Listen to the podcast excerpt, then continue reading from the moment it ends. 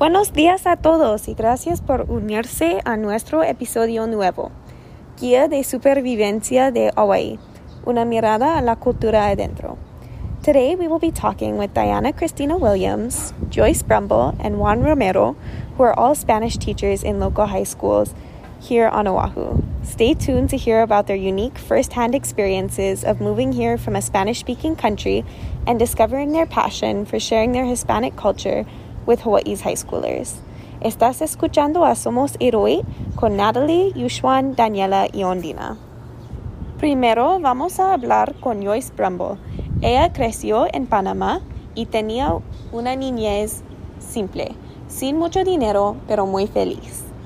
Siento yo en lo que es escuela elementaria y secundaria, eh, nosotros estamos en Latinoamérica muy retrasados muy retrasados, porque como te dije, hay escuelas que no, no tienen, solamente tienen un techo, no tienen paredes, no hay agua, no hay electricidad, pero los niños quieren aprender, entonces ellos están ahí con hambre de aprender, pero no tienen nada, no tienen zapatos. Con la pandemia, con la pandemia muchos niños dejaron de estudiar porque ¿cómo se puede ayudar a esos niños que viven tan lejos en la montaña? Entonces es muy triste porque el sistema de educación en nuestros países no estaba preparado para esta pandemia, mientras que en los Estados Unidos, uh, por ejemplo, en Guaypajo, yo nunca pensé que íbamos a poder comprar una laptop para cada estudiante. Es casi 3.000 estudiantes, pero el gobierno ayudó. Ok, chicos, vamos a estudiar desde la casa una laptop para cada, una computadora para cada los tres, de los 3.000 estudiantes. Entonces, en mi país, imposible, no se puede. Siento que en los Estados Unidos están mucho más avanzados en ese tema. Pero cuando hablamos de la universidad, siento yo que hay más oportunidades en Latinoamérica porque no es tan caro. Oh, si un chico va a estudiar una universidad pública, es gratis. Y si quieres estudiar en una universidad privada, no es tan caro. Ahora vamos a hablar con Diana Williams sobre la importancia de aprender sobre la cultura de países hispanohablantes cuando se aprende la lengua. Diana creció en México y decidió ser maestro después de estudiar en la universidad. Hablar español no es solamente sobre... Uno como maestro tiene la responsabilidad de enseñar más allá que la gramática, más allá que la lingüística. Tenemos que enseñar sobre la cultura hispanohablante.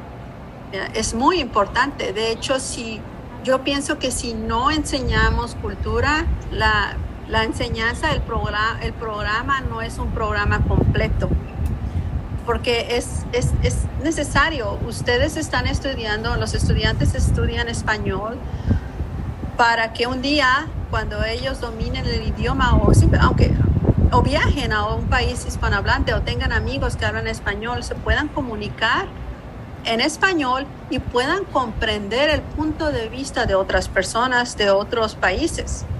¿ya? Este, entonces es muy importante, es esencial y es una responsabilidad de nosotros los maestros de hablar sobre diferentes culturas para que ustedes puedan ¿ya? tener esa capacidad de comunicarse y de, de entender otros puntos de vista diferentes.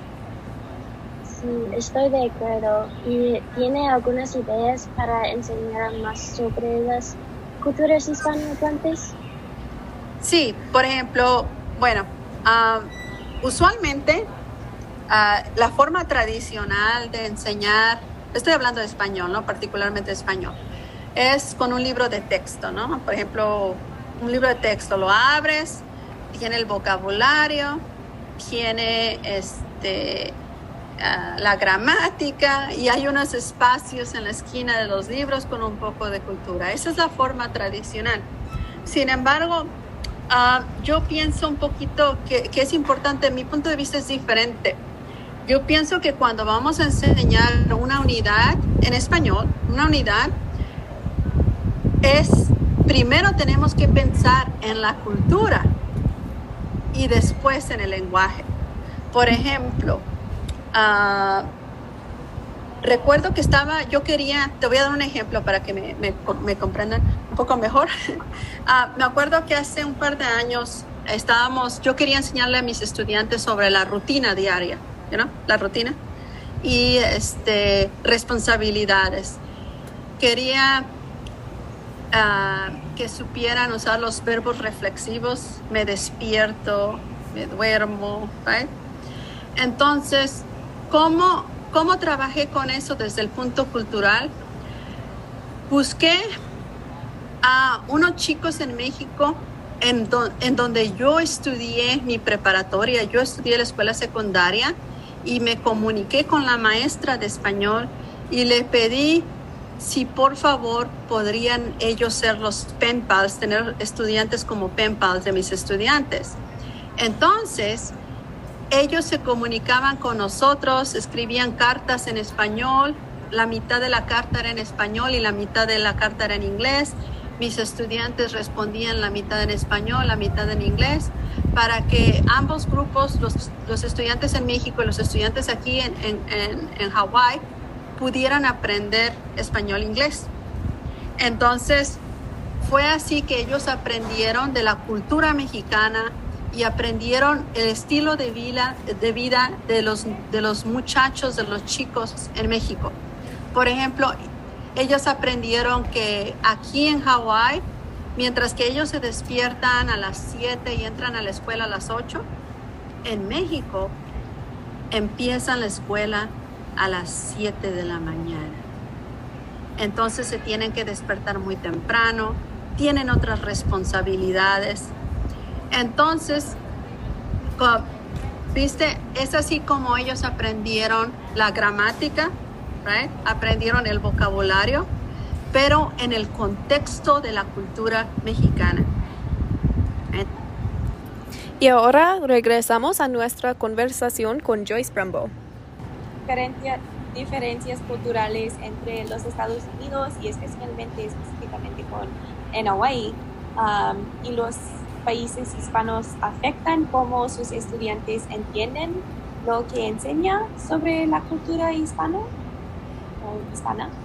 Yo siento con mis años, los años que tengo enseñando en, en Guaypajo, que definitivamente sí afecta. No se puede enseñar español en California o Las Vegas o Texas, lo mismo que se enseña en Hawaii. Sí. Porque siento yo que cuando yo ligo, hago, cuando yo hago una conexión entre mi cultura y la de ellos, cuando yo invito a esas culturas que ellos traen a mi clase, sí. ellos prestan más atención. Sí. Y eh, siento yo que si estuviera en, en California, oh, sí, español y todo, tenemos muchas cosas en común. Sí. Pero aquí en Hawái a mí me encanta, hay una canción que ellos aprenden que es hawaiano es, y español. O por ejemplo, me gusta mucho hablar de las islas de Isla de Pascua. Es una pequeña conexión que tenemos con los polinesios, porque sí. es en Chile, Sudamérica, polinesio, ¿verdad?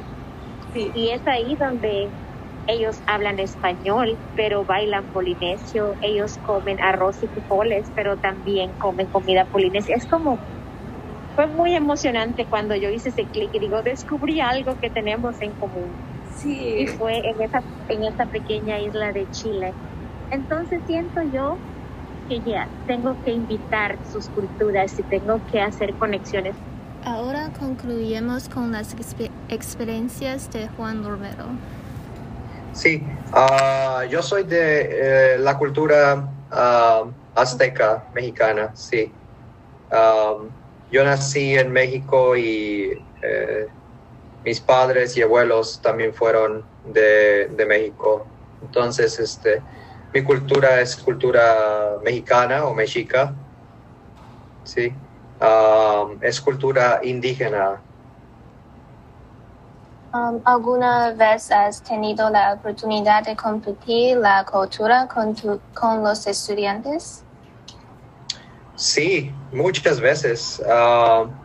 Yo soy un, pro- un profesor o maestro de español en una secundaria y muchas veces he tenido la oportunidad de compartir con mis estudiantes um, diferentes cosas, tipos como por ejemplo la comida, ah, los bailes. ah, me gusta mucho que los estudiantes aprendan también de personas importantes eh, para México para, o personas hispanas importantes. Um, me gusta mucho compartir con los estudiantes la cultura ah, ah, y tradiciones de México. Ah, lo más, lo que más yo enseño es este, las tradiciones del Día de los Muertos, por ejemplo. Sí, es una, yo pienso que el Día de los Muertos es una de, es una tradición muy, muy importante para los mexicanos y para muchos hispanos también.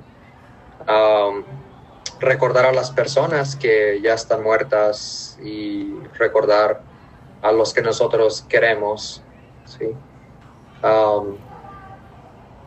Pero sí, siempre he tenido, siempre que tengo la oportunidad, ah, me gusta mostrar a mis estudiantes, me gusta enseñarles algo de mi cultura.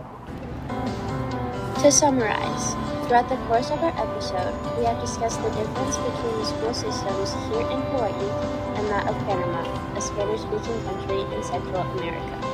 Furthermore, we talked the, the importance of teaching and spreading Hispanic culture while learning different languages to better connect and understand the language and culture before eventually listening to firsthand experiences of Juan Romero that has continuously spread his Aztec culture to high school students here in Hawaii, influencing their perspective on their life here and the world as a whole, along with the importance of celebrating the different cultures around the world while bringing awareness to the uniqueness of each and every culture. We would like to thank all Spanish teachers on the island for dedicating their lives to spreading meaningful culture to the surrounding population but more importantly, the impressionable students who will carry these teachings with them into their adult life.